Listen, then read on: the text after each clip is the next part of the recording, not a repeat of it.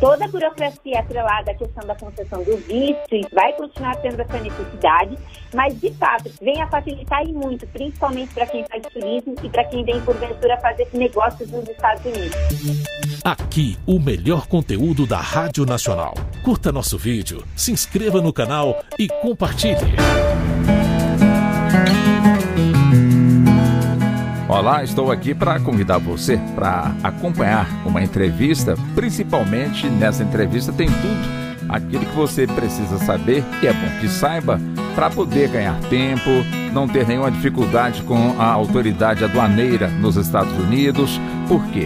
Porque nós vamos falar justamente sobre o programa Global Entry. Nós convidamos inclusive uma advogada no direito, a doutora Priscila Caneparo, ela que é, é especializada no direito internacional e ela traz detalhes a respeito deste programa. Daí a importância de você, evidentemente, aceitar o nosso convite. Está feito. Esse programa Global Entry, que é dos Estados Unidos e que ele faz acordo com países justamente com a finalidade de acelerar a papelada para que a pessoa possa obter o visto e ingressar, portanto, naquele país. Mas tem algo a ver também no sentido de desmotivar que nacionais brasileiros, já que esse acordo foi feito com o Brasil, desmotivar aqueles que tentam entrar pela via ilegal, doutora Caneparo? Bom, vamos lá, Walter. Eu acho que é importante destacar que toda a burocracia atrelada à questão da concessão do visto vai continuar tendo essa necessidade, mas, de fato, para aquelas pessoas que, de fato, vêm ingressar nos Estados Unidos pela via lista, pela via legal, vem a facilitar e muito, principalmente para quem faz turismo e para quem vem, porventura, fazer negócios nos Estados Unidos, né? Que a pessoa não vai precisar mais preencher o formulário, né? Aí eles até falam que é uma questão de consciência ambiental, já vai estar tudo preenchido. Chegando nos Estados Unidos, vão ter tokens, né, efetivamente, para essa pessoa que possui o Global Entry entrar efetivamente. Mas, não obstante, todavia, não existe desde então, até agora, na verdade, uma não exigência do visto para brasileiros. Então, a gente continua tendo essa exigência do visto, né? E, e eu acho importante destacar né, que essa questão de, de, de, fronteiras é uma questão atrelada à soberania do Estado. Então, assim, ainda que eu tenha, que eu, que eu brasileiro, brasileira, esteja dentro desse programa do Global Entry e tenha facilitado a questão da papelada, facilitado o meu ingresso, porventura, se eu chegar lá e a migração quiser me parar, ela pode mas não vai ser a regra geral. Só que ainda assim eu preciso do visto, né? Então não existe, existe uma grande diferença, uma facilitação de ingresso em relação à papelada e a diferenciação em relação à não exigência do visto. Na verdade, é, toda, toda essa documentação, entre aspas, né, que vai ficar em uma database, né, por assim dizer, cibernética, vai ser analisada pelo corpo consular dos Estados Unidos, né? Então a pessoa vai ainda passar pela entrevista, eles deixam bem claro, né, que para o Brasil é, porque, na verdade, basicamente, eu acho que é importante destacar que são 13 países que fazem parte do Global Entry, bem como as pessoas que possuem o Green Card né, estadunidense. Então, assim, para o Brasil ainda não existe a, a dispensabilidade de passar por uma entrevista no consulado. Então, basicamente, eu vou precisar ainda passar por essa entrevista, vão ser analisados meus documentos, mas essa questão atrelada à, à análise né, em si é também uma questão de soberania e, de fato, a pessoa pode não ter né, concedido visto né, pelo governo estadunidense. A questão é o seguinte, o visto é uma garantia que eu vou conseguir entrar? Não é.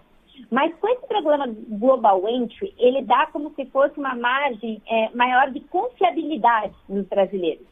Então, existe, por assim dizer, uma maior segurança que eu vou conseguir entrar nos Estados Unidos até porque o processo de, de migração será facilitado. Né? Por quê? Porque, na verdade, esse programa Global Entry, para os 13 países que fazem parte, efetivamente são aqueles países que eles entendem ser de cidadãos confiáveis, né, que de fato não vão fazer uma migração ilegal, não vão ficar lá né, indiscriminadamente, e por isso eles dão como se fosse esse voto de confiança para esses cidadãos. E o Brasil ingressa, felizmente, nessa lista. Agora, é, doutora Priscila, tem prazo de validade ou para cada viagem tem que se submeter a, a esse programa? Então, é, Walter, tem prazo de cinco anos. Então, basicamente, quando você vai, porventura, preencher né, o formulário, eles perguntam para você quantas vezes você pretende viajar.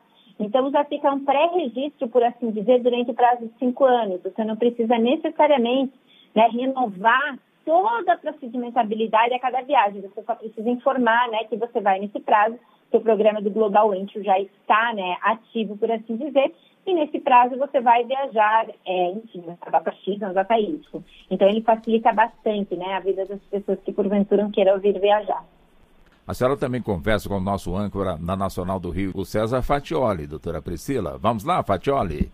Obrigado, Walter Lima. É, doutora Priscila, de que universo a gente está falando? Quantos brasileiros é, viajam aos Estados Unidos em média todos os anos, é, com idade e características que possam se beneficiar desse processo? Estados Unidos recebe em média, né, isso em um período pré-pandêmico, por assim dizer, milhões de brasileiros né, é, por ano. Por exemplo, em 2019 foram 2,1 milhões de brasileiros que ingressaram licitamente, legalmente em solo americano. 70% desses brasileiros que vão né, é, é, é, compor esse número né, de, de, de, licitude, por assim dizer, ingresso licitamente nos Estados Unidos, são para viagens de lazer. Né? Então, de fato, a gente vai pensar o seguinte, poxa, o brasileiro está indo a lazer nos Estados Unidos, está movimentando a indústria turística e ainda assim existe a exigência do visto. E aí a pergunta é a seguinte, por que existe a exigência do visto? Basicamente, nas relações internacionais, a gente tem essa exigência do visto em um caráter de reciprocidade. O que, que significa isso?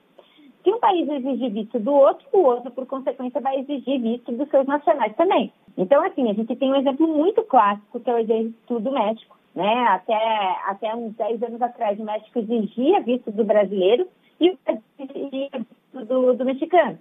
Caiu a exigência de visto, efetivamente, do mexicano, caiu a exigência de visto do brasileiro para ingressar no México. Ainda existe todo um debate que vai voltar da exigência de visto para ambos os países, mas acho que é bem exemplificativa essa questão. Agora, nos Estados Unidos, né, a gente não tinha esse caráter de reciprocidade. Então, ou seja, o Brasil ele é, requeria visto do, do estadunidense e os Estados Unidos requer, até então, né, visto do brasileiro. Ocorre que a gente tem um problema muito sério, né? Porque essa reciprocidade das relações internacionais, né? A gente passa por um período de cortesia brasileiro. O que significa isso? O Brasil simplesmente retirou a necessidade de visto do estadunidense, né? Isso é bom, isso é ruim. Isso é ruim, né? Basicamente, a gente tem que pensar que nas entrelinhas exigências para os Estados Unidos supostamente aprovarem né, o ingresso do Brasil na OCDE, né? Uma organização que vai trabalhar com comércio e desenvolvimento. Só que assim, o Brasil perdeu um poder de barganha, né? Porque, querendo ou não, a questão da retirada de visto é um poder de barganha. E a pergunta que vem é, poxa, mais de milhão de brasileiros vai para os Estados Unidos movimentar a economia do turismo por ano. Por que, que os Estados Unidos ainda impõem né, essa questão do visto para o brasileiro? Os Estados Unidos têm um problema muito sério, né, que eles consideram um problema muito sério, tanto os republicanos quanto os democratas, que é a migração na fronteira sul. E, querendo ou não, nós estamos ao sul dos Estados Unidos. Então, dentro dessa perspectiva, os Estados Unidos vão colocar esses países da América Latina que estão na sua fronteira sul dentro da mesma condição, ou seja, que é um problema migratório. Então, assim, é, dispensar o visto acaba por se ter uma ideia que esse problema migratório da fronteira sul vai ainda é, exacerbar dentro do território estadunidense. E a gente sabe né, que, infelizmente, é, em um período mais odierno da história, ainda mais contemporâneo da história, para não falar somente nos últimos anos, a gente está pensando um pouquinho, a gente está observando, infelizmente, um recrudescimento de soberania. Né? Então, basicamente, o Estado quer fechar as fronteiras em uma perspectiva de não deixar um movimento migratório permanente ingressar dentro dos seus territórios. Então, o medo dos Estados Unidos de não conceder essa dispensabilidade do visto para o brasileiro é justamente pensar nesse problema da fronteira sul. Para que possamos então encerrar é, é, essa, essa a entrevista, doutora Priscila, e já agradecendo a senhora pela gentileza também pela atenção, quando o, o, brasileiro, vamos supor que ele esteja interessado realmente em entrar neste programa no Global Entry. enfim, o que, que ele deve ter em mãos, o que, que ele deve ter, assim, como informação? Walter, esse programa do Global Entry, ele é muito simplificado, né? Então, basicamente, a pessoa que tiver interesse em ingressar nesse programa, ela vai preencher todos os dados online, né? Então, basicamente, residência, renda, enfim, nome completo, todos os documentos efetivamente que precisa para a identificação da, do nacional, né? Então, CPF, RG, cópia de passaporte, né? E principalmente o pagamento da taxa, né? É, a, a taxa hoje ela gira em torno de 100 dólares, né? Mas pensar sempre que esse valor vai ser revertido em facilidade para ingresso e pode lá estar, né, cadastrado durante cinco anos. Então é um programa bem fácil, é uma plataforma bem, bem é, tranquila, né, de lidar. E eu acho que vai incrementar muito, né, essa perspectiva e melhorar muito essa perspectiva também de ingresso nos Estados Unidos para quem principalmente vem fazer turismo e business, né? Tá muito bem. Doutora Priscila Canepara, é sempre um prazer entrevistar a senhora. Mais uma vez, os cumprimentos da emissora. Até uma próxima, doutora Priscila. Aqui, o melhor conteúdo da Rádio Nacional. Se você gostou, curta nosso vídeo, se inscreva no canal e compartilhe.